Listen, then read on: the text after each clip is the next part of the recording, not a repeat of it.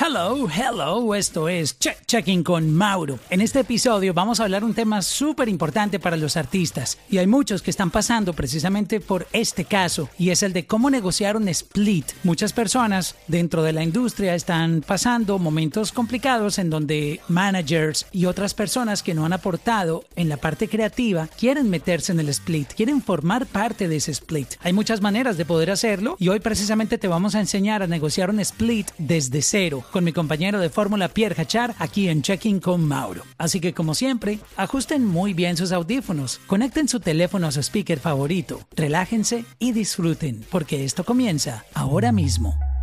Checking, checking, checking con Mauro. Checking, checking, checking con Mauro. Checking, checking, checking con Mauro. Checking, checking, checking con Mauro. Mauro, ¿cómo estás? Todo bien, mi hermano. Hoy tenemos un tema bien interesante y es cómo negociar un split desde cero. Este tipo de situaciones pueden haber miles de casos completamente distintos en donde a veces están involucrados solo dos personas, a veces no hay ni siquiera que hacer split porque tú hiciste todo, o a veces tienes un ejército de personas pidiendo 18, entrar en sí, ese split. Y así 18, sucesivamente. Pero, pero esto es un, un, tema que los artistas hoy en día, como tú me lo comentabas también en conversaciones que hemos tenido eh, privadas, y es que muchos artistas tienen este problema de muchas personas que quieren entrar en sus splits sin haber aportado en la parte creativa. Correcto. Ese es el problema número uno, Mauro, con el tema de las composiciones y las producciones y los splits, ¿no? Y bueno, eh, todas circunstancias diferentes. Esto es un disclaimer, obviamente. Eh, las circunstancias de una persona pueden ser muy diferentes a otras personas que estén componiendo y haciendo producciones, pero la información general que vamos a discutir hoy es importante para que entiendan el proceso de un split. ¿Qué es un split? Ahorita hicimos un live con Mauro en IG y había una pregunta, ¿qué es lo que es un split? Bueno, les voy a explicar, le vamos a explicar qué es un split, eh, cómo se negocian los porcentajes, eh, por a quién le toca un porcentaje de la composición, eh, el dilema de entre el 200% y el 100%, y qué se hace con ese split al terminar y cerrar la composición en términos de los creativos que le aportan a la música y la lírica. Exacto. Y empezando a analizar y entender que hay que empezar por lo básico y es entender sí. por qué se tiene que hacer un split para luego responderles qué es un split. Porque es necesario sí. que un artista tenga que hacer un split. ¿Cuál es la necesidad de hacerlo? El split documenta, Mauro, el split documenta quién tiene un derecho sobre la composición y cuánto es el porcentaje. Los splits usualmente tienen tres cosas muy principales. Número uno es la lista de los compositores.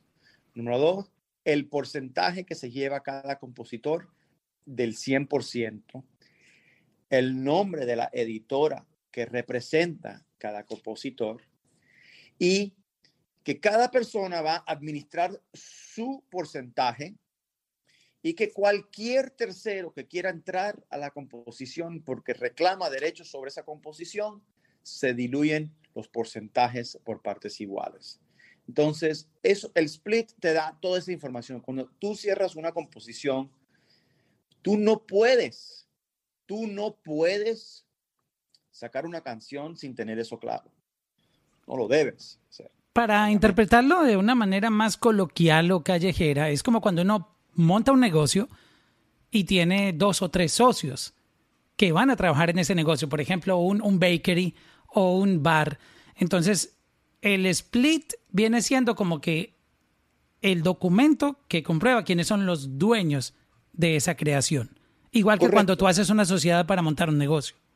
Correcto, mira, y, y, tienen que entender los principios de lo que es las leyes del derecho de autor. Cuando tú tienes un porcentaje de una composición, ponte un 20% de la composición, porque hay X, cinco compositores, cada uno se lo dividen entre 20%. Ese autor tiene el 20% de toda la canción. No se segmenta los, las partes de la composición. Ah, bueno, yo hice el verso, ese verso es mío y es 20%. No, no, no. cuando tú haces un verso... Aquí no hay dueños de intros, ni de outros, ni de... es- No, tú eres es de toda la 20% composición. De toda, de toda la canción. En inglés se dice, they merge into one. They merge into a whole. ¿Por qué? Porque si no, eh, eh, primero es la ley. Y segundo es que tú no puedes determinar ahí, imagínate si te, estás peleando por las, las líricas de una parte de una composición entre compositores. Sería, sería ridículo. Entonces, por eso que ese documento es sagrado, porque determina quién hizo una parte creativa en esa composición y ahí se firma para que todos estén claros en el negocio de esa composición. Como tú dices, tú tienes un restaurante, tú tienes una barra, tú tienes una sociedad, tú tienes que tener documentado y aclarar. ¿Cuál es ¿Qué tu porcentaje en ese, en ese bar o en ese bakery? Ajá. Cada canción es un negocio. Exacto. Y cada canción necesita un split entre compositores. Eso es aparte de lo que hace el productor, porque el productor también tiene participaciones en lo que es la, la grabación y el master.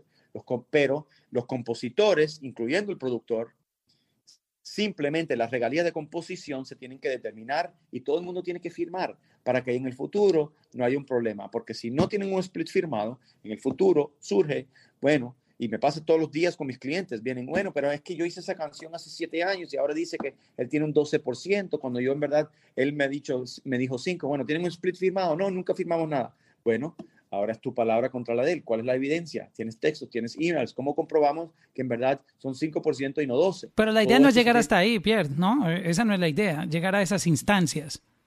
Lo que pasa es que em, em, eh, eh, eh, es muy común ser negligente en, esta nu- negocio, en este negocio cuando eres un creativo y no entiendes el por qué necesitas un split. Algo tan sencillo, para que sepas, es sumamente sencillo. Es un documento, tiene los porcentajes, tiene cierto lenguaje. Mi oficina los tiene en una página, algunas veces dos cuando son muchos compositores y chao.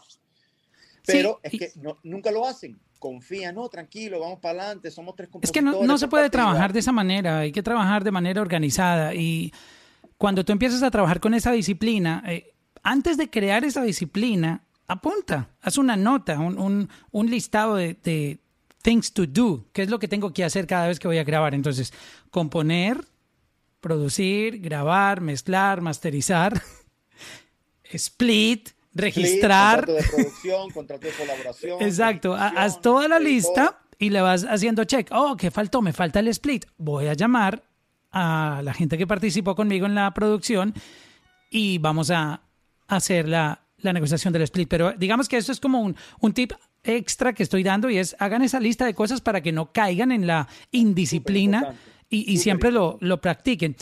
Ok, ya entendemos entonces por qué uno tiene que hacer un split y es básicamente eh, interpretado de manera más sencilla, se los vuelvo a repetir, como si tú montaras un negocio con otros socios, tienen que generar el documento que indica qué porcentaje tiene cada uno en ese negocio. Una canción es un negocio. Y ahora, el split, este, pues bueno, creo que ahí ya está la explicación, pero pues digámoslo básicamente, ¿qué es el split? Ahora pasamos al significado del split. El split simplemente es un documento legal que comparte el porcentaje de una canción entre compositores. Más nada. Si cuatro personas entran en un cuarto y se ponen a escribir, uno agarra la guitarra, empieza a cantar, el otro le pone la melodía del coro, el otro eh, escribe la letra del verso y el otro escribe la parte del puente y, y crean una canción, ese documento dice, firmado y sellado, cuánto porcentaje se van a repartir de las ganancias de esa composición. Y cada uno agarra ese documento y registra su porcentaje con su editora y las organizaciones, las sociedades de derechos de autor, para poder cobrar las regalías de esa composición cuando se comercializa con un artista, con su disquera. La composición es sumamente importante porque cada vez que alguien graba esa composición, le tocan las regalías y son regalías mecánicas de ejecución pública, de sincronización, de print. Hay varias regalías que le tocan a los compositores. La cante quien cante. Si hagan mil versiones de una composición, esas mil grabaciones le pagan a los mismos compositores de esa composición. Porque es la creación. Ojo que a la creación es la que tiene que pagar a los creadores. Es, es que es la ley. Es la ley.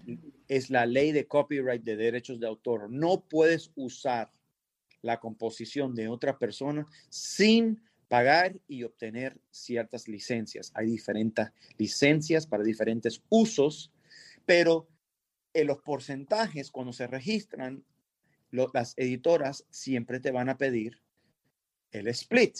¿Cuál es el split? Le mandas el split y ya la editora sabe que esos cuatro compositores se compartieron los porcentajes que tienen en esa hoja y esa editora va a registrar la parte que le corresponde a su compositor. Eso, por eso es importante un split. Ahora, eh, em, el split es sencillo, pero importante, muy importante, porque sin él vas a tener un problema en el futuro, especialmente cuando se comer- comercialice la canción y tenga éxito.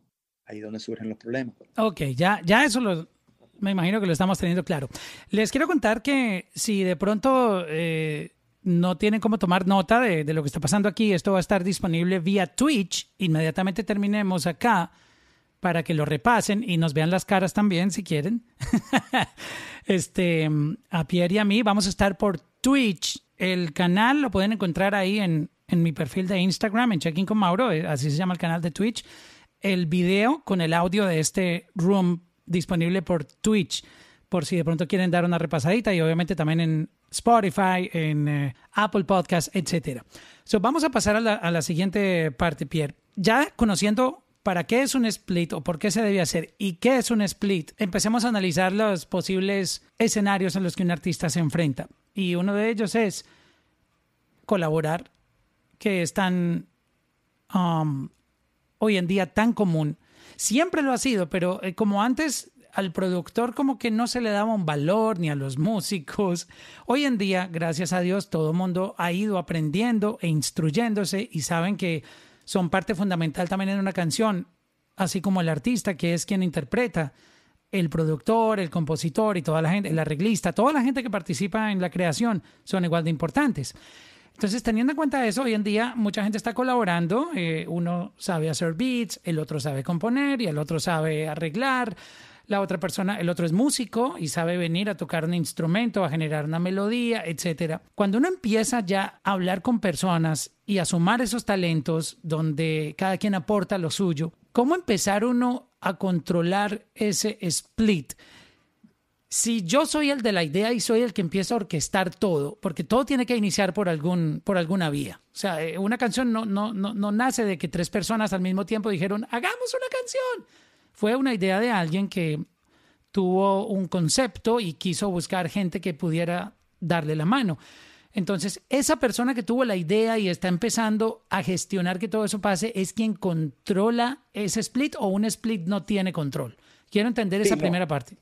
Eh, eh, pr- Primero, eh, hay que entender a quién le corresponde un porcentaje de una composición. Por ley, es el que hace la música y la lírica. ¿Qué es la música? Es la melodía, es lo que tú cantas.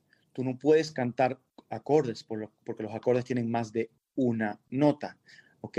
Las, lo que tú puedes cantar es la melodía y la lírica. Ahí es donde viene la controversia de por qué a los productores se les da parte de la composición. Y te voy a explicar por qué en un momento. Te- tengo un ejemplo, Pierre.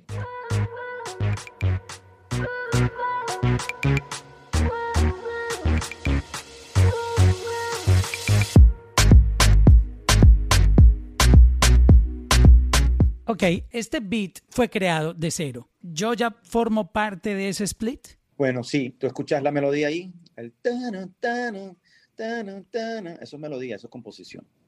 El beat lo usan en un millón de canciones. ¿no? El, el, el tumpa tumpa que tú te refieres. Correcto. O sea, el wow, wow, porque tú, tú el, Es- si es- tú haces el es- tumpa tumpa, tú, no, tú ahí no estás creando aún. No, tú estás haciendo grabación. pero O sea, no hay composición ah, ok, todavía. si yo hago No, eso Todavía no. no es composición. Oh, eso es wow. Ok, cuando creo Eres- la melodía, ahí ya estoy componiendo. Ahí estás componiendo. Ahora, ¿qué pasa? Que los productores la mayoría de los productores cuando hacen, tú me acabas de enseñar un beat que viene de un productor, obviamente. ¿Tú, lo- tú lo hiciste, Mauro? Sí, sí. Duro, duro. Eso es una producción, eso ya tiene melodía. El que va a cri- escribir sobre eso ya está escribiendo sobre una composición. Si fuera el beat nada más, no. Pero ¿qué pasa? Los productores son tan influencial en, la música hoy en día que la mayoría de las canciones comerciales hoy en día salen primero a través de una producción. Entonces, están componiendo a una producción.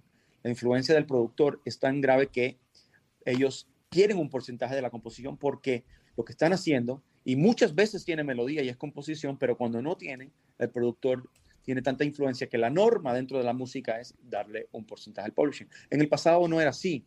Los compositores se sentaban con una guitarra o un piano, componían una canción, llamaban al productor, le pagaban 50 mil dólares, le daban porcentaje de las grabaciones, pero no le tocaban el publishing. Ellos no eran el compositor. Básicamente los contrataron, le pagaron, le dan un porcentaje de regalías de la grabación, más no de la composición. Eso ha cambiado muchísimo, especialmente con los productores y en el mundo americano. El productor entra y dice, mi producción son 50% y los compositores que se dividen al otro 50%. Esos son los, los productores fuertes y después, dependiendo de los compositores, se van reevaluando los porcentajes. En el mundo latino eh, vino, vino la evolución del productor hace unos años y pues la mayoría de las canciones empiezan con el productor. Están en el estudio, sacan 20 beats, escogen uno, eh, se inspiran y escriben el resto de la composición. Y por eso es que le dan un porcentaje a los productores. Muchos compositores dirán, el productor no le toca un porcentaje de la composición. Bueno, si tú haces la composición sin un beat de principio a final, tú puedes contratar un productor. Pero si estás componiendo con un productor y hay una influencia musical, y muchas veces, como la que me acabas de enseñar, tiene ya una melodía que va a inspirar y va a estar presente en esa canción, le toca un porcentaje al productor. Quiero que entiendan la- la- de dónde viene eh, el productor entrar en el split y cuando algunas veces no es así. Es más, hay productores que cuando hacen remix le dan un porcentaje de la nueva composición, de la nueva versión, así ya la composición haya estado hecha por la influencia que tiene la nueva producción sobre la comercialización y tú puedes decir, le toca nada más de esta versión, lo que es un derivado, una adaptación. Ok. Entonces, entonces, eso es importante que entiendan porque los productores muchas veces eh, eh, tienen una guerra contra los compositores y a la final lo que están tratando de hacer es llegar a un éxito juntos y si es justo, tienen que compartir esa composición. So, retomando el caso que te había preguntado, entonces inicialmente como esta pista que tengo, que te estaba mostrando como ejemplo, lo estoy usando como para hacerlo entender Sí. un poco más, más fácil, de una manera didáctica. Al tener esa melodía de ya viene Sí. con, con una composición. ¿Controlaría el split quien empieza ese proceso? Sí, claro, porque tú vas a determinar quién va a montarse en tu composición. Ah, Ahí es donde Entonces, sí. aplicamos lo, lo de siempre que se habla y es controla tu máster. Con- Controla tu composición. Tu composición. y tu producción, sí. Porque son dos derechos, ¿verdad? Tú- ahí en lo que tú me enseñaste tienes la grabación, que es el master, y tú tienes la composición, que tú lo puedes separar. Yo puedo agarrar ese, ponerle tú y yo, ya le puse lírica, ¿ok?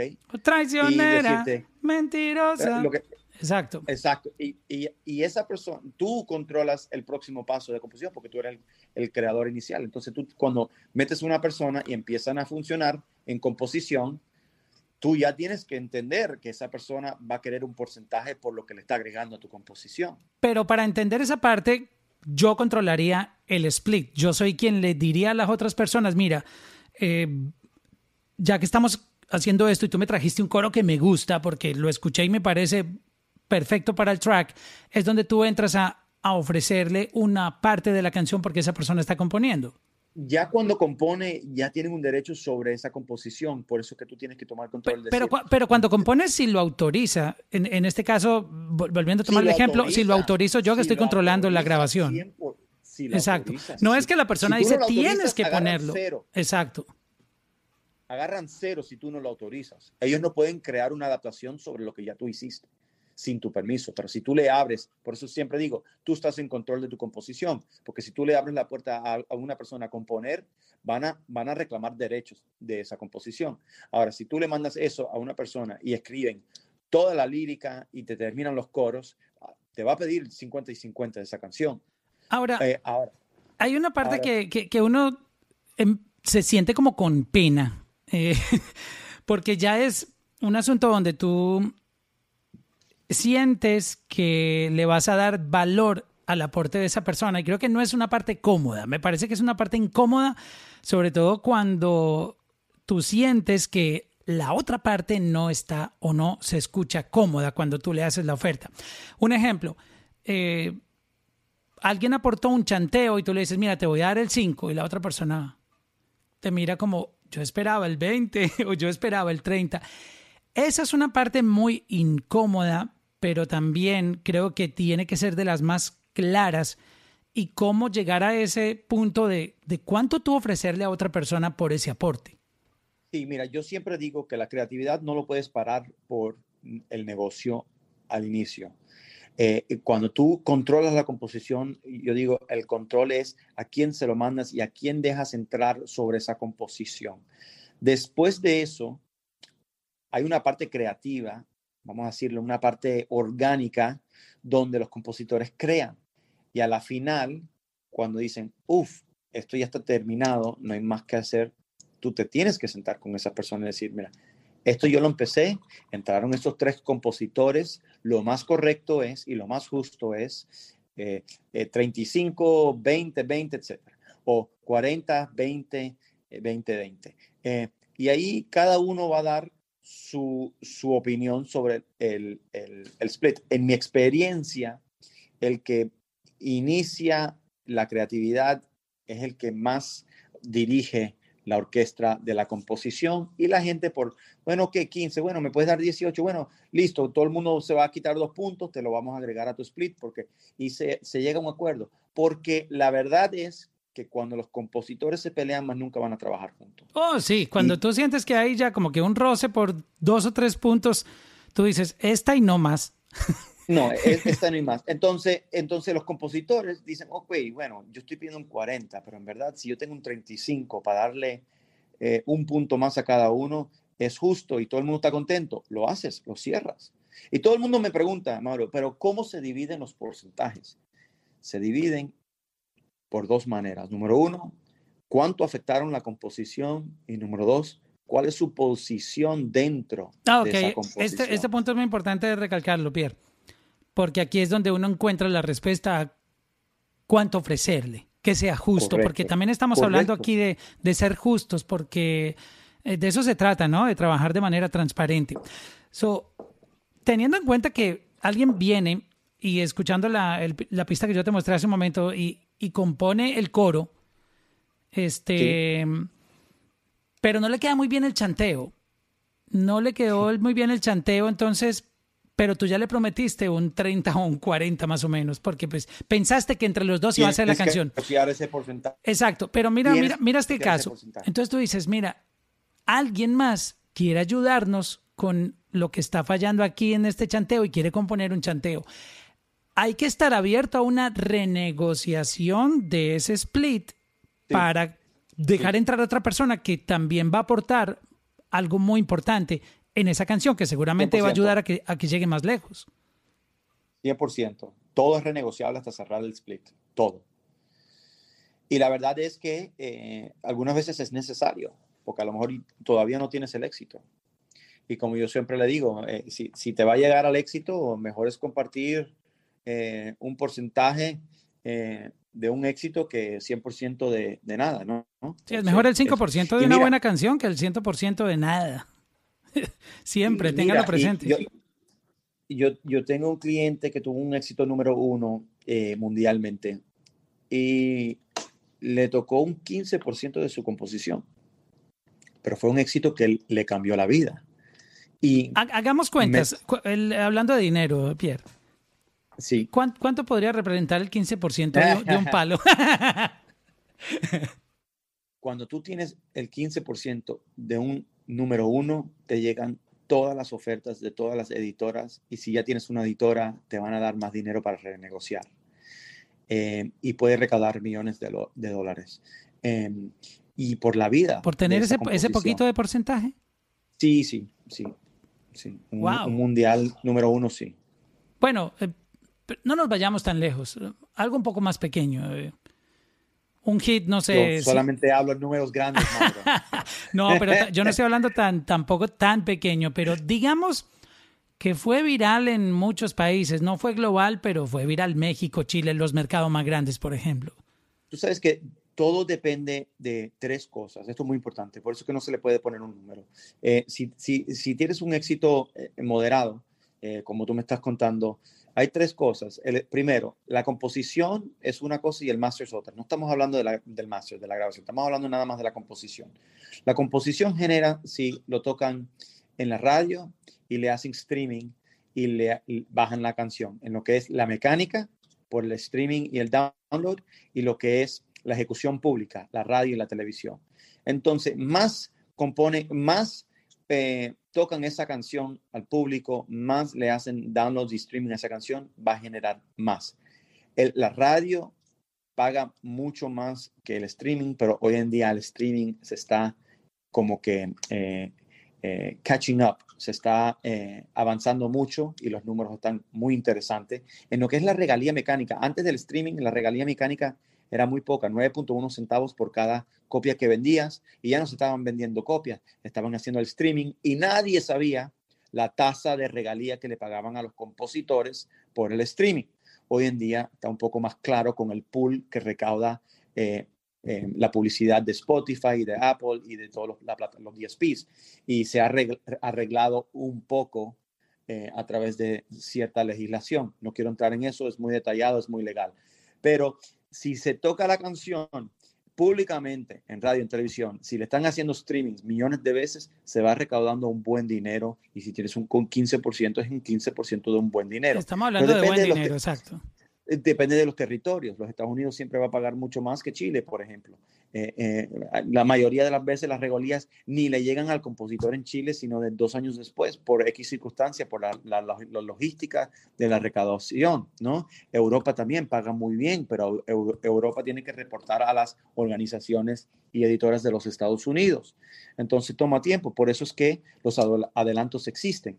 La editora dice, listo, tú tienes un palo moderado, estás tocando en todos estos países, estás charteando, estás número uno en ciertos países, está yendo bien, la canción está viral.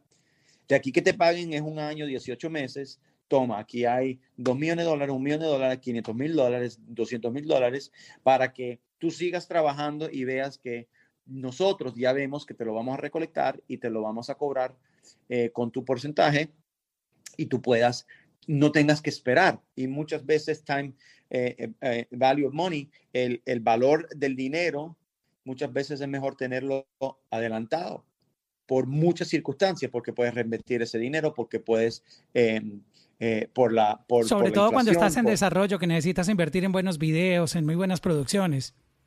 Bueno, siempre. Así estés arriba también te, pongo el ejemplo de ese cliente eh, que tenía 15%, eh, cuando te digo es una canción mundial, es una canción mundial, estuvo número uno muchos, muchas semanas en Billboard eh, y le cambió la vida y sí, se, se, negoció un contrato de edición, dieron mucho dinero y usaron ese dinero para reinvertir en sus carreras y en otras cosas y nunca han tenido ningún problema monetario porque se establecieron y recibieron un adelanto que los ayudó a esperar ese dinero y recuperaron ese dinero y se renegoció, se renegoció al recuperar porque los contratos de edición se basan a la recuperación. Tú recuperas una porción del adelanto eh, y ya automáticamente te quieren dar más dinero. Entonces, todo puede cambiar con un éxito teniendo un 15% o un 20%, o yo he visto hasta 5 o 10% de un éxito. Y la razón por la cual este y muchos compositores están de acuerdo en diluir su porcentaje cuando están comenzando especialmente es cuando ven una oportunidad muy grande con una composición.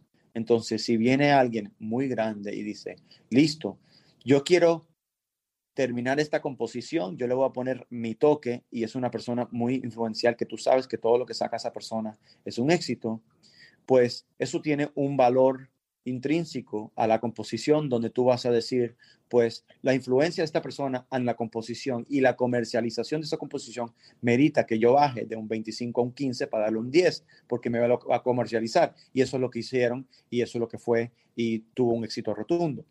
Algunas veces no es necesario hacer eso y tienes que decir firme no o todo el mundo en la composición tiene que compartir. Estoy hablando de la gente creativa, no estoy hablando de gente ejecutiva los ejecutivos no deben de estar en los splits. Exacto, que es un tema que vamos a tocar eh, en momentos. no, voy a, no voy a entrar en eso todavía entonces. Exacto.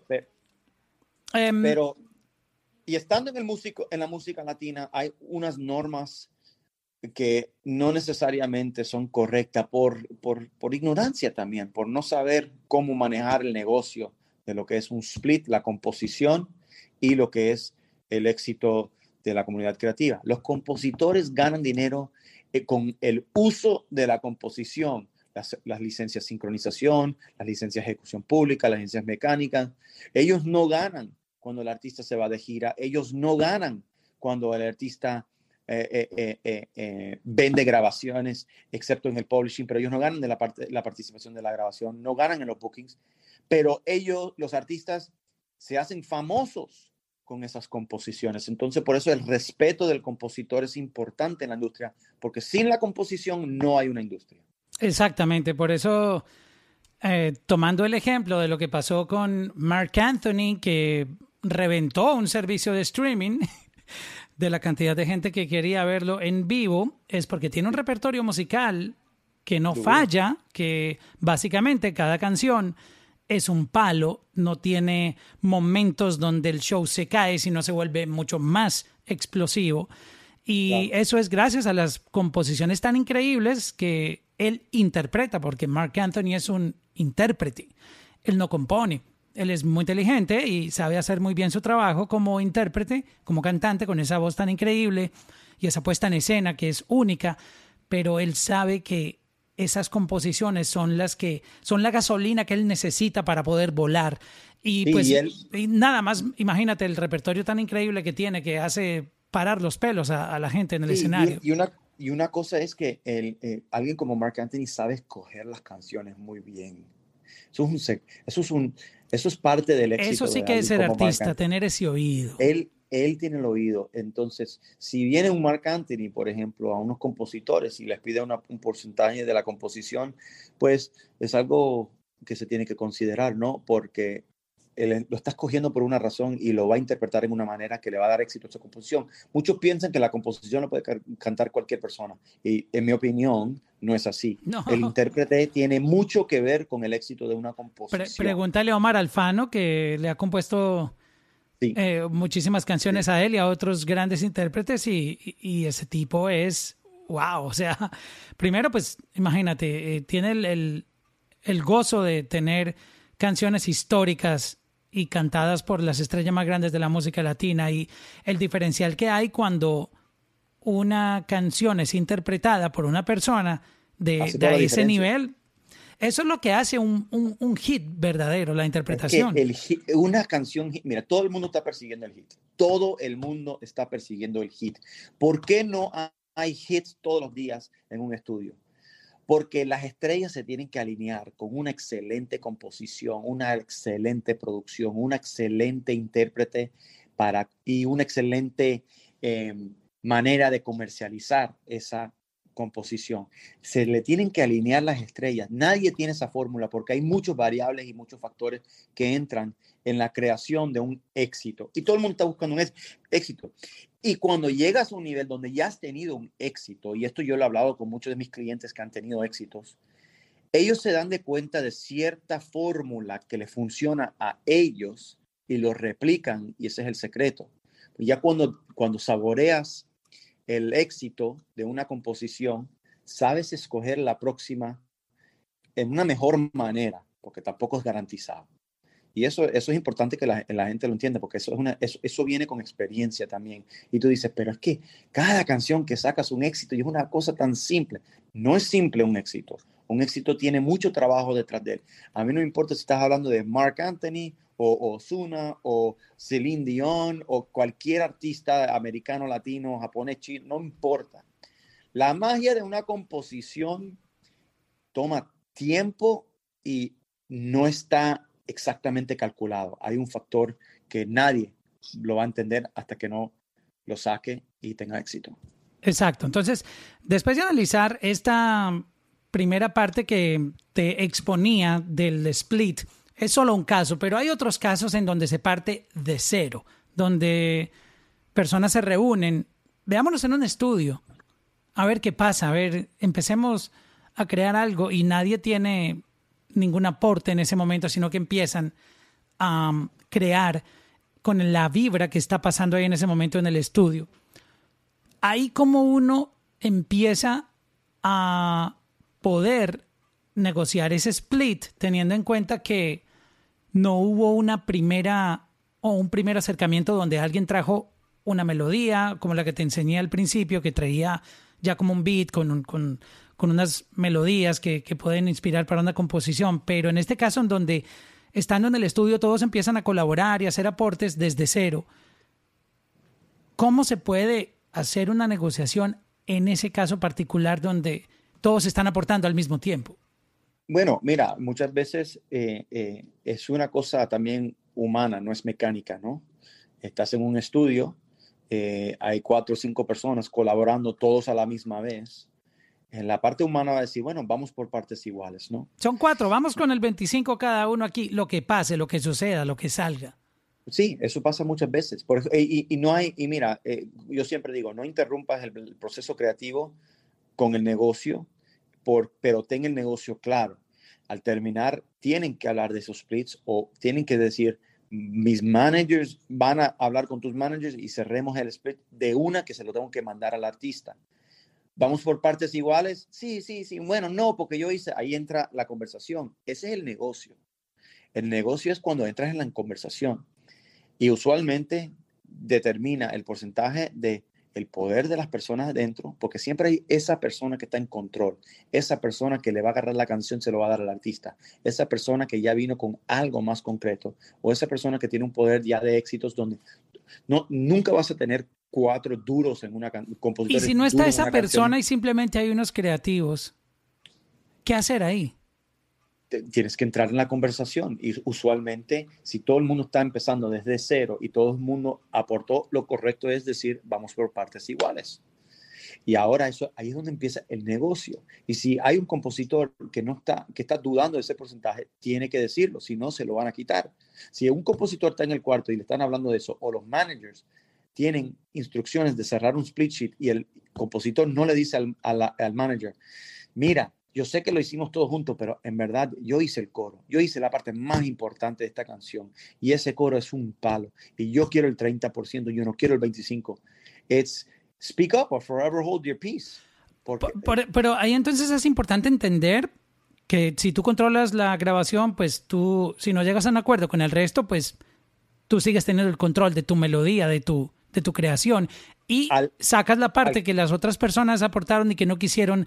No, necesariamente, Mauro, no necesariamente.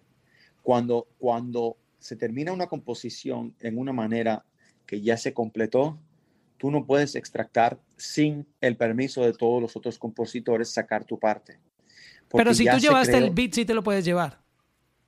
El beat es la grabación. No, por eso, si llevaste el beat con la melodía, no la melodía, porque si ya ellos, por eso que tienes que controlar tu Claro, es que aquí es una parte enredada, porque imagínate que suceda eso en el estudio en donde no se pongan de acuerdo y quieran como que cada uno regresar a su posesión lo que aportaron. Tienes, tienes que tener el permiso de todos los compositores o tú puedes poner, que esto no pasa mucho, pero tú puedes decir, todo es sujeto a la confirmación mía al final de la sesión. Pero si tú trajiste el, el, beat con la melodía, todo listo, solamente para componer. Si, si ya le abres la puerta a alguien componer y terminan esa composición, tú no puedes decir, no, yo no quiero usar eso. Pero aún sin modificar, el, si el beat no es modificado ni la melodía, simplemente no se le compuso. Es que la, la melodía le van a poner lírica y esa lírica tiene un aspecto melódico encima, entonces ya le estás contribuyendo a tu composición y se está, they merge into one. La ley dice they merge into one. Tú puedes sacar tu porción si todo el mundo está de acuerdo, pero si nadie está de acuerdo, ya se terminó la composición. O sea, cuando, cuando yo llevo ese beat a una grabación y graban, yo ya lo perdí.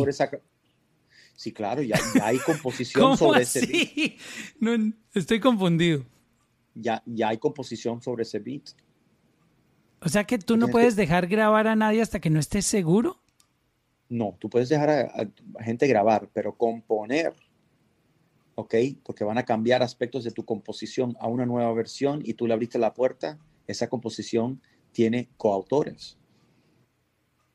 Acuérdate de que... Pero aún, sí, o sea, la persona lo que hizo fue, compuso una letra y cantó encima de un beat que no, fue, no ha sido modificado, sino que... Esa, esa lírica, esa lírica tiene todo que, ver con la melodía que lo canta. Esa es, la, esa es la, la, el, el razonamiento detrás de la ley, que todos los aspectos de una composición se integran a una composición. Son inseparables. Eso es lo que dice la ley. Estoy un poco confundido. Entonces, si, esa si no me gustó el trabajo de esa persona, ¿cómo yo vuelvo a agarrar mi beat? No la fueras invitado. Coño, qué duro eso. Por eso es que tienes que tener mucho control sobre tu composición. Porque a alguien le mete a la composición. Mira lo que pasa. Ponte que separan la lírica y viene y canta otra persona, eh, eh, se lo llevas a otras personas y hacen otra composición completamente diferente pero hay una similaridad en algo que hizo esa persona. Igual va a reclamar un porcentaje. Dijo, no, yo antes que tú metieras esos compositores, yo puse esas líricas con esa melodía y se están copiando de mí. Es que igual van a reclamarlo porque le abriste la puerta. Si yo soy su abogado, yo le voy a decir, hey, yo era compositor de esa canción. ¿Por qué? Porque al tú crear una composición, they merge into one es un eh, interés. Eh, apunta en esa frase. Eh, They merge into a whole. Se vuelve una. Exacto. Ya, no es tu, ya no es tu pista ni tu melodía, ya, ya es la obra de los dos. Una composición. Una creación. Exacto. Entonces, si yo tengo un 10%, yo tengo un 10% de todo, no de mi parte. Yo no soy dueño de mi parte, yo soy dueño de, del 10% de toda la composición. Pero si tú y yo llegamos a un acuerdo, no, dale, llévate la pista, no hay problema. No pasa nada. No pasa nada. Ah, ok. Ya es si la otra persona quiere y se mantiene de que no me gustó que tú me quisieras sacar de la pista. Por eso es que hay tantos problemas que tú ves en el mundo urbano, que a veces este lo sacaron de un remix y entonces se formó un problema y cada uno sacó un, una versión por su lado, etcétera. Y es porque pasaron ese tipo de cosas en el estudio. Correcto, correcto. Wow. Bueno, entonces es un punto súper importante. Este, mantener en la mente que eso se convierte en uno. Es muy importante mantener esa, esa idea clara de que cuando ya tú llamas a otra persona, se convierte en uno. Ojo con eso. Es un punto muy, clave. Ahora pasemos a, uno de los eh, momentos más complicados de los artistas y es que si es complicado negociar con gente creativa, que todos están aportando, imagínate cuando gente que no tiene nada que ver en la parte creativa reclama una posición o un número en ese split.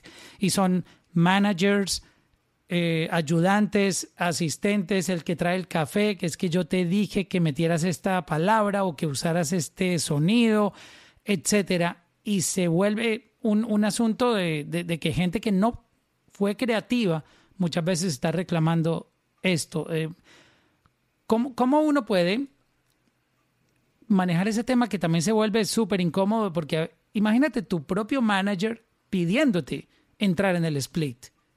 Sí, lo que tienen que entender es que los splits son para la gente que hizo la composición. Punto. Si los compositores le quieren dar un porcentaje a ciertas partes de su equipo, deben de hacerlo mediante una carta de dirección. Lo que pasa es que muchas veces eh, los managers, ciertos ejecutivos, los asistentes, una reglista, se quieren meter en un split porque quieren asegurar un porcentaje que les toca contractualmente, pero lo pueden hacer mediante una carta de dirección. Pero la- el, Mira, el arreglista no está aportando no, a la parte No, creativa. No, no. eh, ahora, si todos los compositores están de acuerdo, no pasa nada.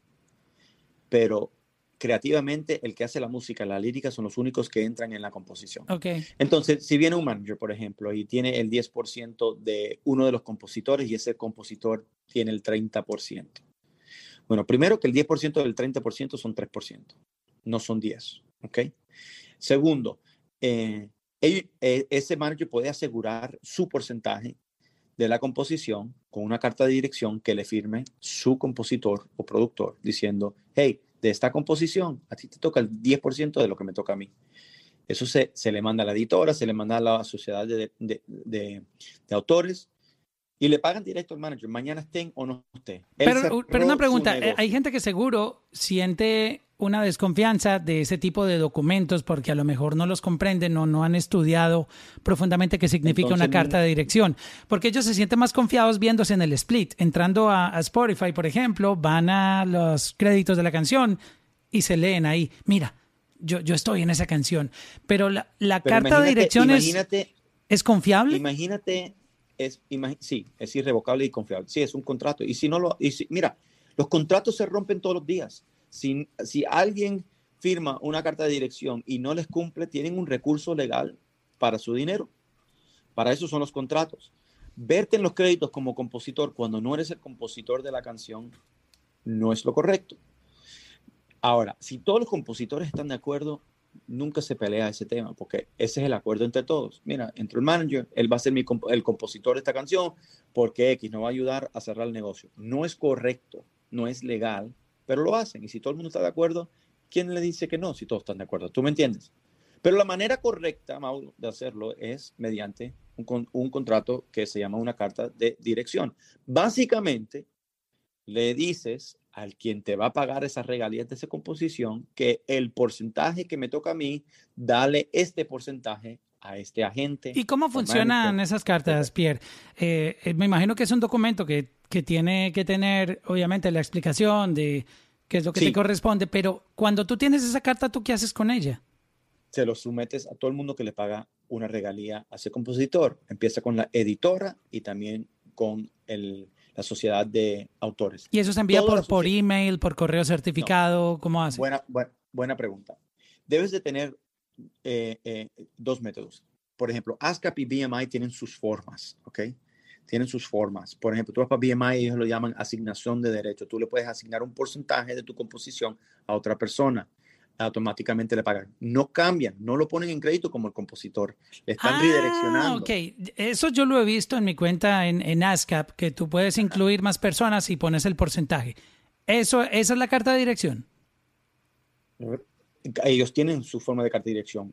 Y la Que eso lo puedo hacer yo desde es mi perfil básica- de ASCAP. Yo he visto que uno lo puede modificar en, en el perfil. Sí, 100%, por, 100%. Tú lo tienes que firmar y esa persona lo tiene que firmar y ya. No, tú, tú como compositor lo tienes que firmar. Tú eres el, el que estás en control y tú le das ahí. Y no lo tienes que meter en el split, Mauro. Entonces, la carta de dirección básicamente dice esto. Yo, ¿Cómo se llama esta- este beat que me acabas de tocar? Bueno, eh, Algo. no, no tiene nombre. Yo le puse What is Love. Perfect. What what is love? Yo, Mauro Londoño, soy el compositor de What is Love. Esta composición, eh, yo soy el dueño del 50%, está registrado bajo mi cuenta de ASCAP y de mi 50% yo les doy la dirección de que le manden irrevocablemente a mi manager el 10% de mi 50% de aquí en perpetuidad y le puedes poner por cinco años, por 10 años, etcétera, en perpetuidad y tú lo firmas y tú lo sometes. Y ellos básicamente tienen la autoridad de quitar el porcentaje que te toca a ti y redireccionar parte de los ingresos a ese tercero. Esas son cartas de dirección. Entonces, una manera muy, muy transparente de que eh, la gente que cierran los negocios, que no necesariamente son los compositores, tengan su recompensa, porque sí tienen un, una, una posición importante dentro de la industria. Eso no se le quita su mérito, pero lo que no deben de hacer es entrar en créditos porque los otros compositores a lo mejor no se sienten cómodos en poner un compositor que no tiene nada que ver con esa composición en los créditos. Es algo muy personal, es una creación. Claro, es, es como si un manicurista apareciera eh, en los créditos, por poner un ejemplo, de, de una cirugía de, de- de estética. Sí, o Es, muy, es muy diferente tú hacer manicure o pedicure, que ser la persona que, que pone los implantes de silicona, que es el cirujano. eh, eh, no se va a sentir bien el cirujano y no es que el, el manicurista sea menos, sino que una cosa es lo que hace él en su trabajo y, lo que, y, y otra cosa muy diferente, el manicure, ¿no? Claro, 100%. Y, y, y quiero estar claro también, mira, muchos, muchos, muchos ejecutivos sí tienen mucha influencia sobre la composición y eso sí tiene su mérito. Yo he visto sesiones donde entran un, un representante, un agente, un manager y entran y dicen, esto hay que cambiarlo, esto no va bien, este, necesitamos un coro más así, necesitamos, y le dan dirección a la composición. El palabreo no está muy global, no, no se entiende, hay que cambiarle algunas cosas. Eso es modificar ya la, la, la composición. No, eso es tener influencia, no es composición. Ahora, si esa persona dice, Sí, y- necesitamos y algo más... Pero si esa persona Eso. trajo la idea y dijo, mira, este es el coro, muchas veces él aporta el eso coro. Sí, eso, eso sí es composición, pero de- decir que no tienen la composición es importante, pero no es composición. Exacto, no, es traer la idea, decir, mira, el coro debería ser esto. Es- Eso es, eso es ser compositor, 100%. Y el aporte es importante. Y muchas veces se, se- son compositores. Pero cuando no son compositores y simplemente están cerrando un negocio, que agarren su recompensa bajo carta de dirección contractual. Si no hay confianza entre una persona y otra y no te quieren firmar, pues no debes de hacer negocio con esa persona más nunca en tu vida. Exacto. Y Esa sabes que otras personas también tienen mucho la costumbre, y uno lo escucha bastante, son los inversionistas. Esa persona que le está invirtiendo dinero al artista también está pidiendo parte en el split. ¿Qué hacer ahí en ese caso? Eso, carta de dirección, contratos. No te gustan, no y, y trabajes si no entiende, porque si a veces algunos no comprenden lo que es un split, imagínate. Legal, legalmente, legalmente no le toca. Entonces, ¿quién va a ganar? Pero es, tú lo has tenido que ver. Es muy común que ese inversionista pida el split. 100% de las veces yo lo veo con los inversionistas que no entienden el negocio y me toca hablar con ellos y decirles. Y otra cosa, y ahora, si todos los compositores están de acuerdo, cuando todo el mundo está de acuerdo, todo el mundo está de acuerdo, eh, Mauro. O sea, eso no lo puedes cambiar. eh, Cuando hay un acuerdo, hay un acuerdo, listo. Pero un inversionista tiene que entender que por poner dinero no significa que eres un compositor. Y si pones tu nombre y hay un problema con esa canción, tú como compositor tienes un tema legal de infracción de derechos de autor que ahora tú tienes que confrontar. Porque cuando tú estás en una canta de dirección, tú no apareces en crédito. Cuando te demandan por una canción porque tiene un problema, ok, y pasa mucho, si tú estás en crédito, tú vas a estar nombrado en una demanda y esa demanda tiene consecuencias contra ti. ¿Y qué tú vas a decir al frente del juez? No, es que yo no hice la composición, yo simplemente me puse ahí en el split. Ah, es que yo, yo llevé el billete". café esa noche y me regalaron el 5%. Eso, el juez no te va a creer eso. Ese, ese es el café más caro que vas a pagar en tu vida. Wow. Entonces, o- repito, O sea, es una responsabilidad penal estar en un split. súper, Wow. súper. Porque muchas veces tú no sabes, cuando traen una idea ya elaborada, tú no sabes esa idea si, si la copiaron o si viene de otro split de otro lado, Y- que, que y hay mucha gente que lo ha hecho. Y, el, y tú puedes poner todo el lenguaje que tú quieras en el split diciendo, bueno, si alguien hizo una infracción con un tercero, que ellos se hacen responsables, indemnifican a los otros compositores, todo estos lenguajes que se ponen en los contratos. La realidad es cuando demandan, demandan a todo el mundo y todo el mundo tiene que gastar en abogados. Ahora sí me asusté. Ya, ya mucha gente no va a querer estar en el split eh, después de escuchar esto. Eso es como tener un vehículo y prestárselo a otra persona. Que en muchos países, Bueno, en muchos países el dueño del vehículo es quien responde si hubo infracciones, si atropelló a alguien, si fue un hit and run. El, el dueño del vehículo responde. Es, es básicamente Correcto. prestarle el carro a otra persona. Wow. Es prestarle y tienes la misma responsabilidad. Bueno, creo que a muchos se les va a quitar la gana de, al, al- cosas al escuchar eso. Y, y- y es, un- es muy importante que la audiencia entienda eh, eh, que hay una realidad de lo que hace el negocio, ¿ok? Esa realidad en ciertas circunstancias es lo correcto que hacer porque es lo que se tiene que hacer, ¿ok? Pero la parte legal es muy rígida y la parte sagrada de la creatividad hay que respetarlo. Y eso es algo que la comunidad creativa tiene que unirse para hablar de eso. Yo lo estaba hablando contigo, Mauro, creo que en el otro chat, en el Agile que estábamos haciendo.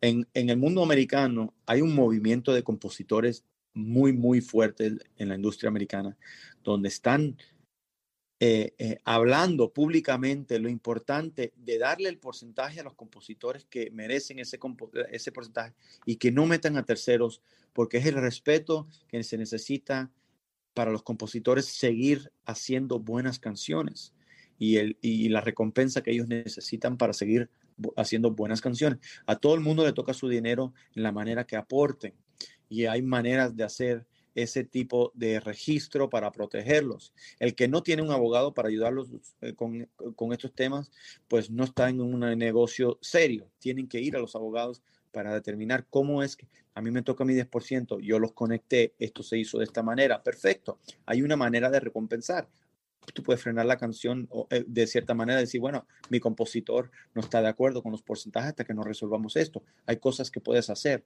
Todo depende de las circunstancias, pero las normas de la industria eh, eh, pasan de cierta manera que muchas veces hay un abuso de esa confianza con los compositores y creen que esto es, ah, es como cualquier negocio, vamos a partir la torta. Ok, vamos a partir la torta, pero el que pone el nombre en el arte de Picasso es Picasso no tiene dos, tres artistas porque el agente vendió el Picasso. Eh, eh, eh, es Picasso. Tú no le puedes quitar ese derecho al compositor simplemente por cobrar un dinero. Para eso son los contratos y los contratos se respetan y si no confías en ese contrato necesitas diferente abogado y diferente negocio y diferente oficio y diferente compositor para manejar porque claramente no se puede hacer un negocio sin confianza o sin por lo menos confianza sobre los contratos que tienes en la mesa. Ah, pero no lo va a cumplir. Demándalo. Exacto, utiliza la ley de, que la tienes de tu lado. Pero también hay que hablar de, de la parte justa, Pierre, y quisiera también ponerme del lado de, de, la gente que sí hizo un aporte y lo quisieron sacar, que porque su aporte fueron siete palabras y no consideraron que ese aporte y no consideraron que ese aporte era importante para un split. Quiero también que, que, la gente entienda que el conjunto de toda esa grabación, todos tienen derecho. Y si tú aportaste un chanteíto de siete segundos y ese chanteíto marca la diferencia en el track, es importante. Y hay casos en gente que la dejan por fuera que porque, que porque tú solo participaste cinco segundos, eh, no, no, hay, no, hay manera de... E, eso es injusto también. Mucho cuidado con eso. Es correcto. Eso es, eso, es injusto. El que aporte sean siete palabras y se usan esas siete palabras, hay que respetarle, así sean por el mm, punto siete por ciento de la composición. Todo hay que, porque todo, como te dije, todo emerges into one. Entonces, si tú tienes 7% de una canción, es 7% de toda la canción. Y tu aporte creó el, la versión final es una pieza de muchas piezas importante para hacer Exacto. Un el split no es quién aportó más, de quiénes aportaron más, sino de todos los que aportaron, sea mucho, más o menos, poquito, lo que sea, pero de todas las personas que están vinculadas. Entonces hay que ser justo también, porque hay personas que han quedado por fuera, solo porque su aporte fue muy, muy pequeño. Y, te voy a decir algo, el, eh, eh, dar un porcentaje a mínimo a alguien que hizo algo mínimo te cuesta mucho menos que una demanda. Y es lo correcto que hacer. Ahora, si el que puso siete palabras quiere el 90%, tampoco es justo. Bueno, sí, es que ya, ya se pasan, ¿no? Todo, pero, pero ahí, ahí es donde en esta conversación estamos llegando al balance del negocio y la negociación de un split. Porque todo esto es lo que se, se pone en la mesa y se considera en el momento de que firmen esos porcentajes. So, si empieza a haber un conflicto con tu manager que no le empieza a gustar, porque hay muchos que están trabajando de esa manera o gente de tu equipo que se están acostumbrando a que tú los pongas en el split y ya tú tomas la decisión, dices, yo no voy a volver a poner en el split a nadie que tenga, que no haya contribuido a la creación y se te vuelve un, un, un problema. Eh, es que es un, es un tema. ¿Qué hacer ahí? Porque va- toca terminar esa relación porque es, es que tú tienes derecho a exigir que esa parte creativa sea, sea cuidada solamente y exclusiva de la gente que está creando. Sí, es que el, el- el derecho de, de- del compositor y el derecho moral es algo muy personal. Y si el manager no entiende eso, y, y, pues, pues legalmente es que no le toca, a menos que todos estén de acuerdo y se le firma un papel donde sí le dieron. ¿Tú me entiendes? El porcentaje, eso es diferente. Sí, pero en este caso Eh, yo, yo hablo es por el artista que se siente incómodo. Entonces te lo tiene que hablar, obviamente, y, y- y- y- y tiene el derecho de hablar, porque no es un compositor en la composición, y punto. Si el manager no le gusta, pues para eso son los contratos. Igual le debe tocar su porcentaje. No, eh, al manager no lo pueden quitar del negocio, porque a él le toca su porcentaje. Tú tienes un contrato con tu manager que ellos tienen el 20, que él tiene el- o ella tiene el 20% de todo lo que hagas, incluyendo las composiciones. Le va a tocar el 20% fírmale una carta de dirección. Listo. Si el manager te dice, no, es que yo quiero estar en los créditos para asegurarme, ya te lo aseguré legalmente, aquí está, mándaselo a ASCAP, mándaselo a BMI, mándaselo a editora, a ti te toca mi 20%. No, es que yo quiero estar en los créditos. Bueno, eso es otra cosa. Entonces tú no estás preocupado del, del, del- de tu negocio, tú estás preocupado de el crédito, para ganarte un premio, para llegar en, en los, en- en- para que te lleguen ciertas placas, pues eh, eh, eso es otra conversación, ¿ves? Esa es otra conversación. Entonces, eh, la raíz del problema a lo mejor es el dinero, hay una solución para eso. Pero a raíz de el crédito por otros propósitos, esa es otra conversación. Vamos a tomar un par de preguntas. Eh, Dale, let's do it. de la gente que está aquí, levanten la mano y si tienen algo, este es el momento de preguntar. Antes de entrar con las preguntas, les quiero invitar para que sigan Latino Gang. El club está aquí, la casita verde que ustedes ven encima del título en el room, que dice negociando un split desde cero, donde dice Latino Gang, le dan tap y luego follow para que se enteren de todos los rooms que se van a hacer aquí.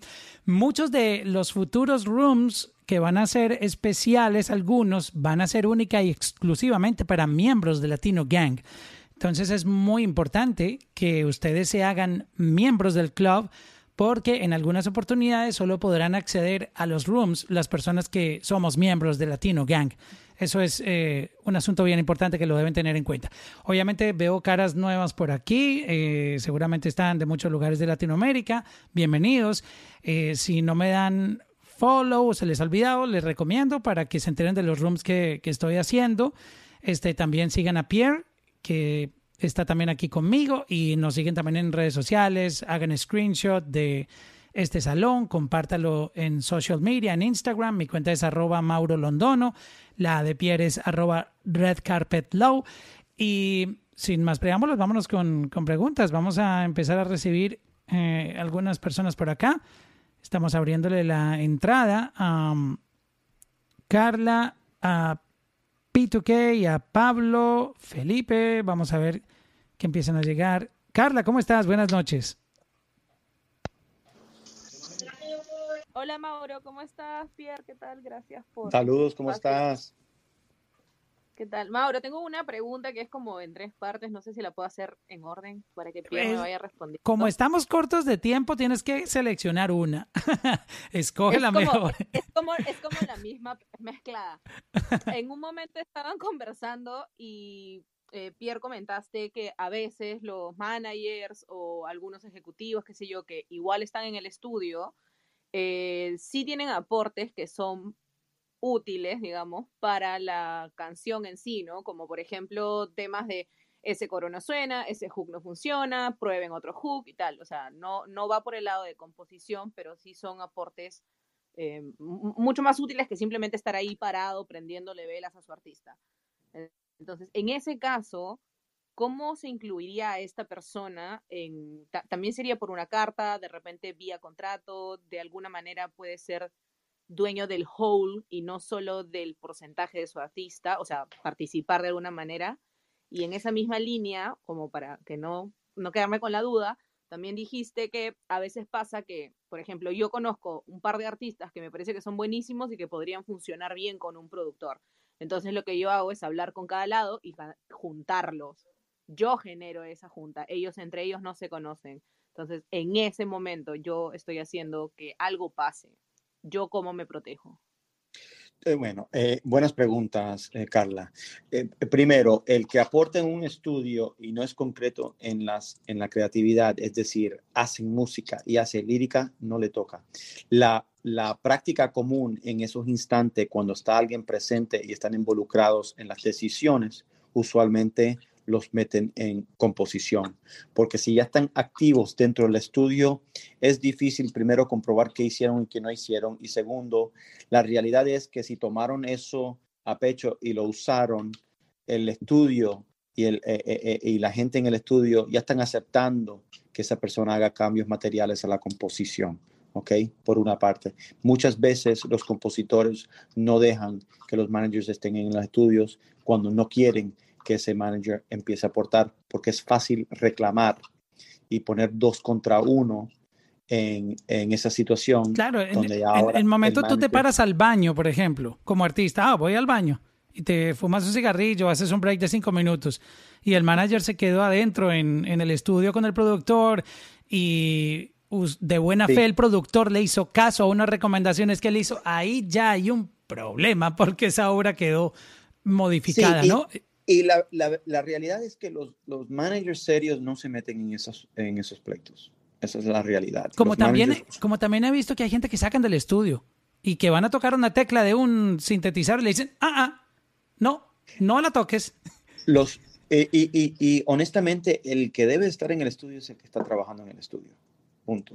Si van a ir a escuchar música, eso es una cosa. Si van a ir a trabajar, Mira, la, mayoría de los artistas, los campamentos de producción, etcétera, ellos van para los estudios, trabajan y los equipos se quedan afuera. Y eso es algo que hay que respetar.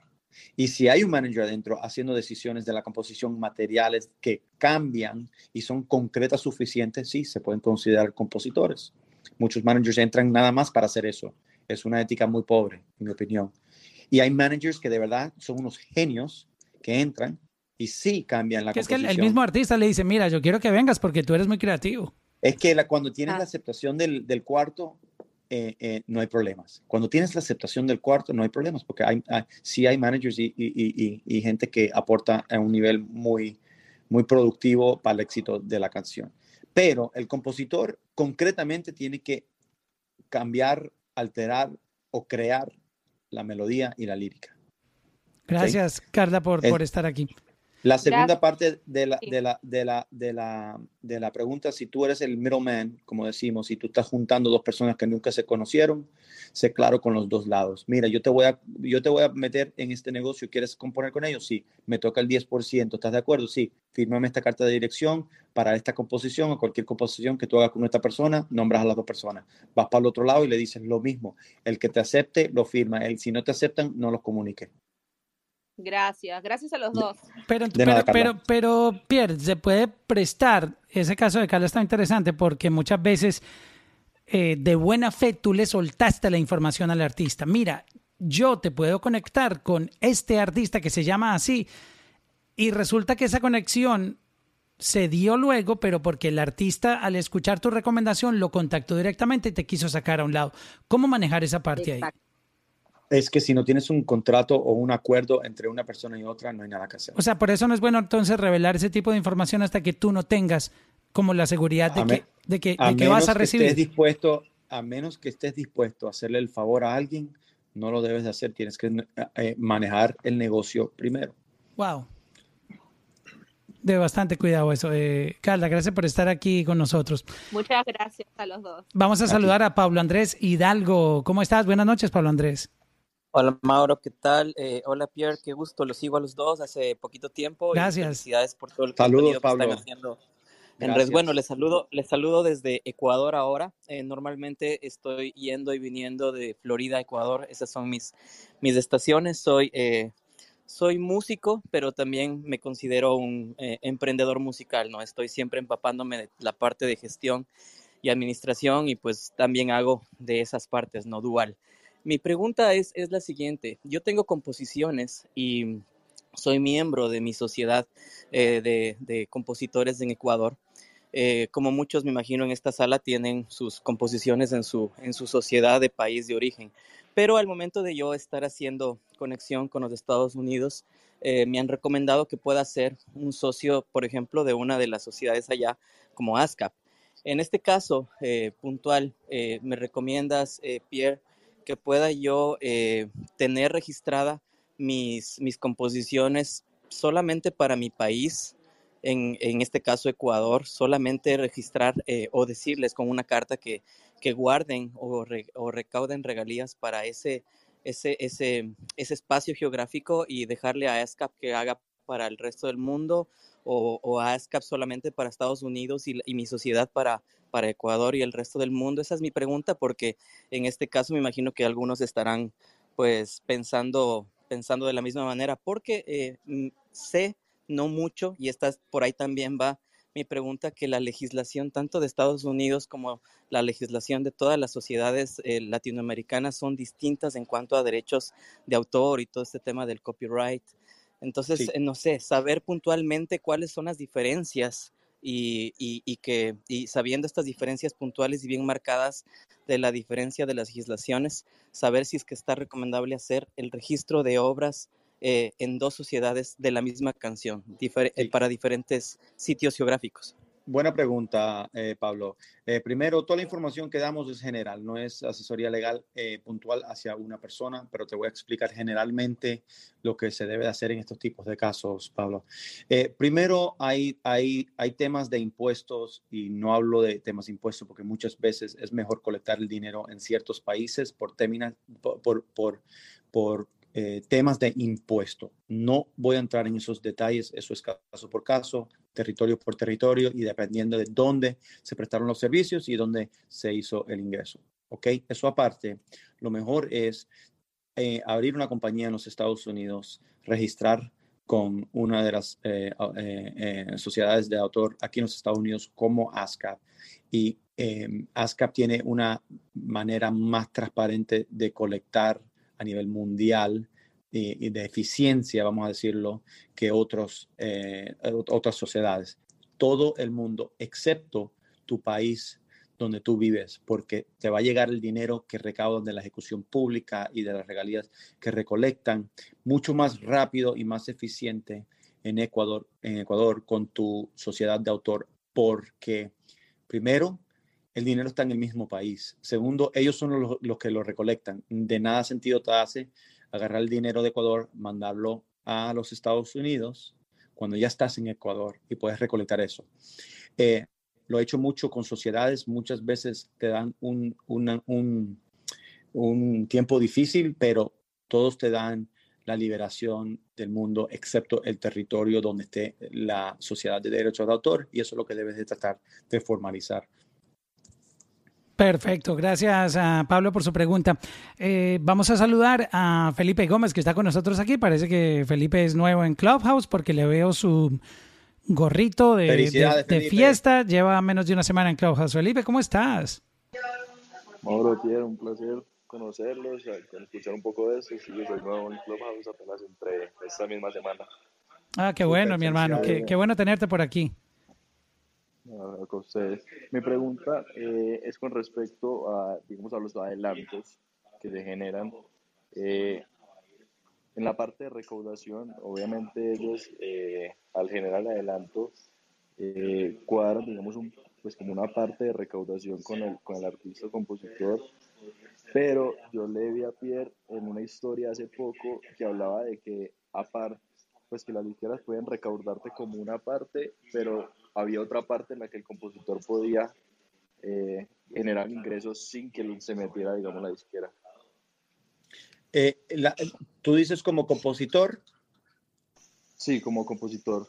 La, la, disquera en verdad no tiene nada que ver con la composición. Ellos le pagan una regalía al compositor, ¿no?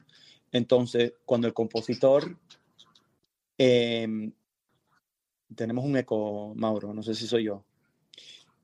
Eh, cuando un compositor hace la composición, ellos agarran la parte del compositor de las sociedades de autor, que es el 50%, y el otro, la otra parte de, de, la, composición te la recauda tu editora. Entonces lo dividen 50-50. A ti te pagan directamente la mitad y la otra mitad se lo pagan a la editora. Esa editora en el contrato que tienen contigo, cuando recaudan esa regalía, usualmente la, ejecución pública es la, más, es la más grande, ellos parten contigo eh, esa porción. Cuando te dan adelantos, ellos dan un adelanto contra tu porcentaje. Ellos se quedan con su porcentaje. Entonces, si tienen una regalía, y no, no estoy seguro si estoy respondiendo tu pregunta, pero déjame terminar aquí para, para ver si lo agarro. Cuando te dan un adelanto, ponte de 100 mil dólares, y tú generaste 100 mil dólares, pero ellos tienen un 25% de, de fee de administración, has recuperado 75 mil dólares. No has recuperado los 100 mil dólares, porque ellos se quedan con su porción. Mucha gente no entiende eso. Ah, bueno, pero tú me diste 100 mil dólares, ya generó 100 mil dólares. No, no, no. Yo te di, la editora te dio 100 mil dólares y están recuperando contra tu porcentaje, no contra el total. Entonces, si tu porcentaje es el 75%, han recaudado 75 mil dólares en regalías contra tu adelanto, no el 100. No sé si responde tu, eh, respondo tu pregunta porque no lo escuché muy bien, pero creo que por ahí iba. Sí, Pierre, esa, esa era como la pregunta más o menos que tenía planteada. Muchas gracias. Súper, Felipe, gracias a ti. Gracias, Felipe, por participar. Quiero recordarles que el podcast con todos nuestros... Oh, sorry, tenía el, mute. Quiero recordarles a todos que si se han perdido los rooms que hemos tenido, eh, los pueden seguir en el podcast que está disponible en Spotify, Apple Podcast, donde quieran que eh, ustedes escuchen podcast y ahí se podrán desatrasar. Hemos tenido conversaciones de NFT, hemos tenido conversaciones de cómo hacer contratos en campamentos de música, hemos tenido conversaciones ah, de muchos otros topics relacionados con, con contratos.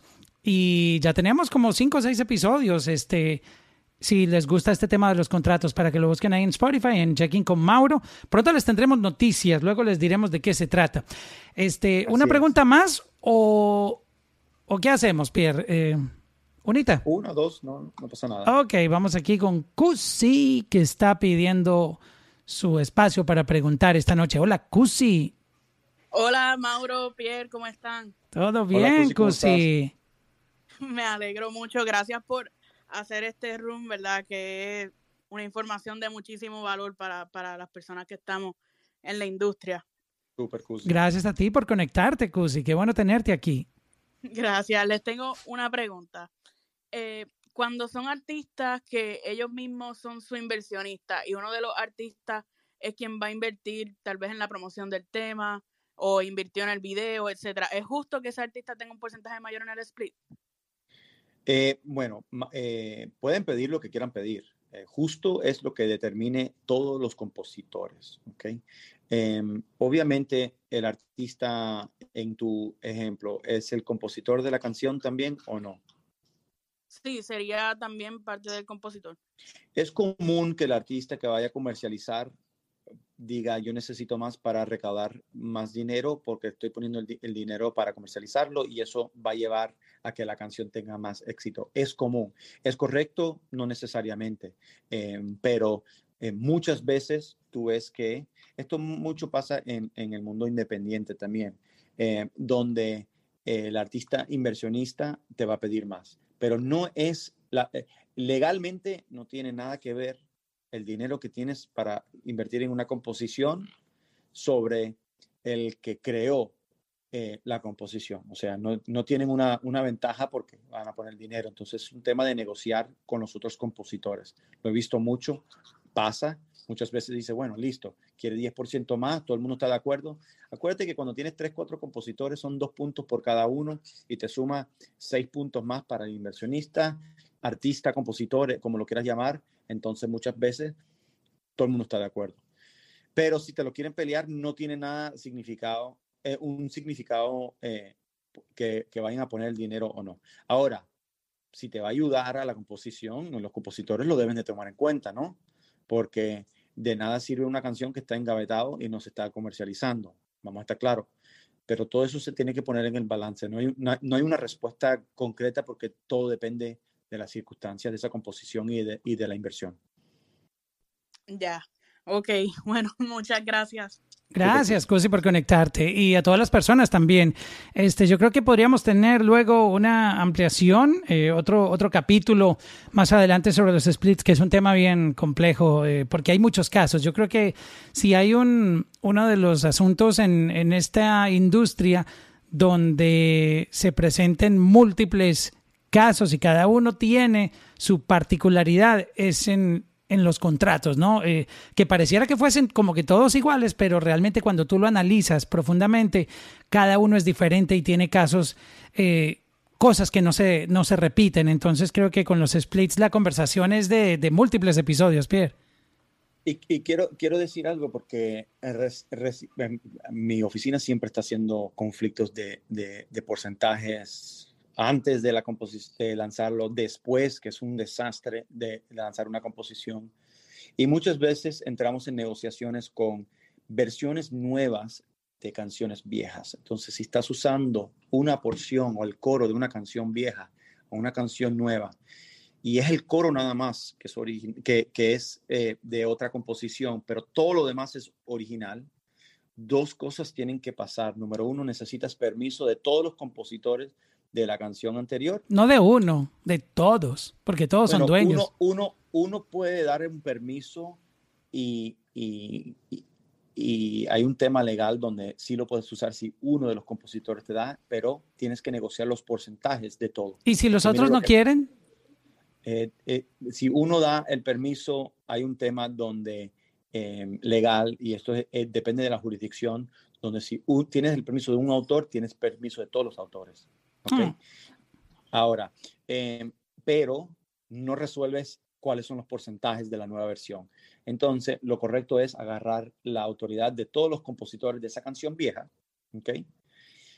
Y va a entrar todos los compositores de esa canción nueva pero no pueden terminar el split de esa canción nueva hasta no tener la confirmación de los compositores de la canción vieja, porque es una interpolación. Entonces, cuando estás negociando esto, esto a lo mejor más, más allá de la conversación, más adelantado, pero la nueva canción es un derivado, es una adaptación, tiene el coro de una canción vieja. Todos los compositores de la canción vieja van a entrar en el nuevo split y tienen el poder del porcentaje. Oh, mira esto. E-, Eso podría ser un tema de conversación luego, eh, los remixes o eh, adaptaciones de canciones, exacto. Temas de remix y honestamente, eh, como una de las canciones que tengo ahorita, que son 18 compositores entre dos canciones, la vieja y la nueva. Dios santo. Entonces quería... 18. hay 17 18 compositores. Wow cuando, cuando saque la canción con ese artista, hacemos un clubhouse sobre esa canción. Ahorita no lo puedo hacer. Check-in, check-in, check-in con Mauro. Check-in, check-in, check-in con Mauro. Check-in, check-in, check-in con Mauro. Check-in, check-in, check-in con Mauro.